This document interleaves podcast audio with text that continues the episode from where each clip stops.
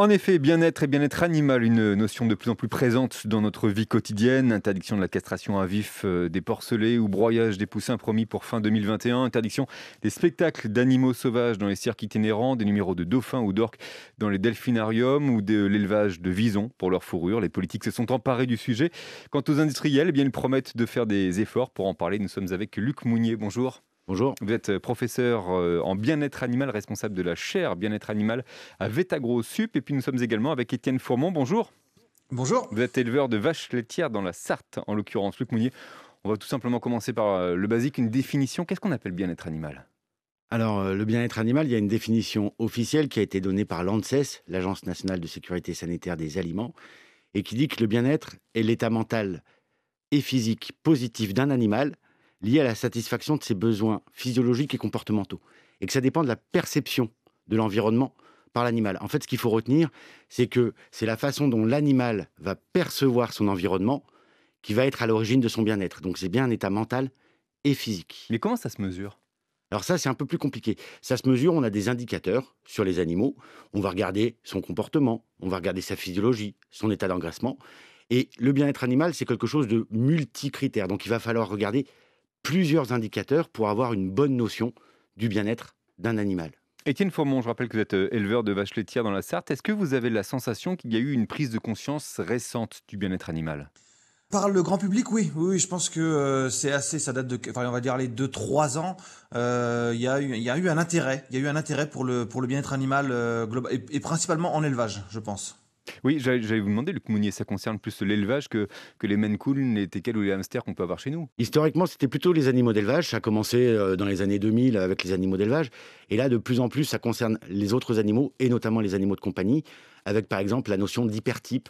C'est les animaux qu'on va sélectionner génétiquement pour un but esthétique, et ça va entraîner des problèmes de mal-être chez les animaux. Donc ça devient des, des, problématiques aussi chez les animaux de compagnie. Et il y a une loi, euh, une proposition de loi récente sur ce sujet-là. Étienne Faumont, quand vous rencontrez des consommateurs, parce que j'imagine que vous en rencontrez évidemment, euh, c'est vraiment euh, une question qui revient quasiment quotidiennement désormais?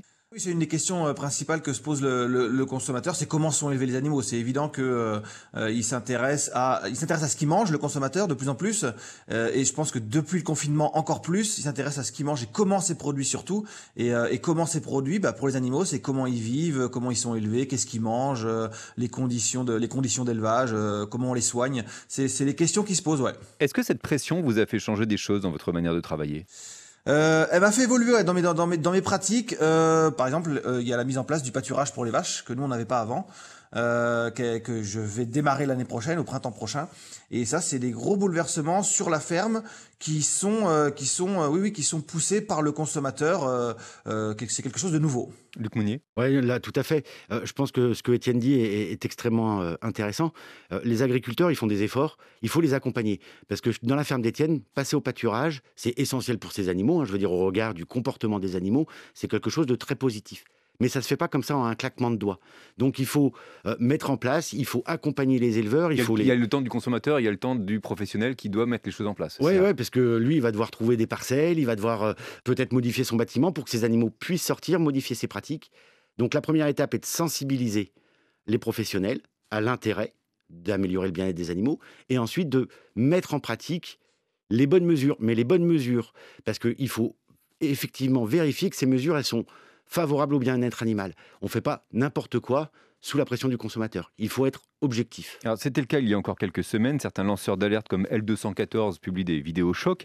Ça fait évidemment bouger les lignes. Est-ce qu'il n'y a pas une contrepartie euh, avec une sorte de généralisation dans l'esprit du consommateur? C'est-à-dire que tous les élevages, au final, sont de mauvais élevages euh, si, si, si. Euh, c'est puis clairement les euh, certaines associations, c'est ce qu'elles visent de, généraliser, parce qu'il y a des éleveurs, par contre, qui qui n'ont pas des pratiques respectueuses du bien-être animal. Mmh et il faut pas prendre exemple sur cela pour dire que tout le monde fait comme ça. Luc Mounier, je rappelle que vous êtes professeur en bien-être animal. Comment est-ce qu'on peut concilier bien-être animal, consommation de masse et abattoir? Parce que le problème est là, en fait. on peut imaginer le bien-être animal pour effectivement des vaches qui vont dans des pâturages.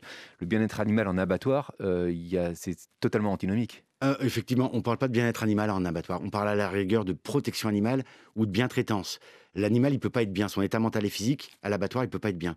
Par contre, on peut euh, faire en sorte d'améliorer euh, ou de diminuer plutôt le mal-être de l'animal à ce moment-là, notamment avec l'abattage avec étourdissement, mmh par exemple, ou en ayant des abattoirs qui sont mieux équipés pour amener les animaux à l'abattoir. Après, il faut bien avoir en tête quand même que la partie abattage, c'est un temps relativement bref dans la vie de l'animal. Donc ce qui est vraiment important, c'est d'améliorer les conditions de vie tout au long de l'élevage, au moment du transport et jusqu'à l'abattage. Mais quand on discute avec des éleveurs, euh, la partie abattage est quelque chose qui généralement leur fait pas plaisir, il faut passer par là. Et donc ils sont bien conscients des efforts qu'il faut faire et des choses à améliorer. Euh, Étienne Formont, euh, éleveur de vaches dans la Sarthe, en quoi est-ce que le fait d'améliorer le bien-être animal peut être bénéfique pour vous, producteurs ah ben, Moi, il y a quelque chose que je dis très souvent, c'est euh, meilleures seront les conditions de vie de mes animaux, meilleures seront mes conditions de travail. C'est-à-dire que des animaux bah, en bonne santé, avec euh, voilà, avec des fourrages, de la nourriture euh, correcte, de l'eau à volonté, seront donc forcément en bonne santé. Donc moi, m'apporteront bah, entre guillemets moins de problèmes quoi. J'aurais pas aller, ah, j'aurais moins à les frais vétérinaires, de, de, médicaments. Voilà, exactement. J'ai pas besoin de mettre de j'ai pas besoin d'utiliser de médicaments sur mes animaux.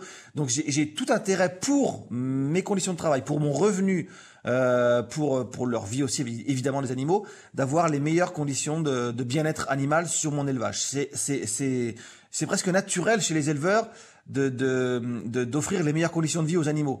Euh, parce que alors, ah, en fonction des agricultures qu'on pratique hein, euh, soit c'est du conventionnel soit c'est de l'intensif soit c'est du bio pour nous c'est normal d'avoir des animaux en bonne santé parce que c'est notre revenu. Mais pour les politiques euh, pour les associations anti-élevage ils se disent oui non l'élevage c'est horrible on voit des choses horribles. Donc forcément pour l'éleveur c'est pas bien enfin c'est pas automatique d'avoir des bonnes conditions d'élevage. Ce qui est faux. Ce qui est pour nous primordial le bien-être animal. Merci beaucoup Étienne Formont d'avoir été avec nous aujourd'hui sur France Info éleveur de vaches laitières dans la Sarthe. Merci également euh, Luc Mounier, un professeur euh, de bien-être animal, responsable de la chaire bien-être animal à Vetagro Sup. Nous avons donc euh, évoqué dans ces mots de l'info le bien-être animal.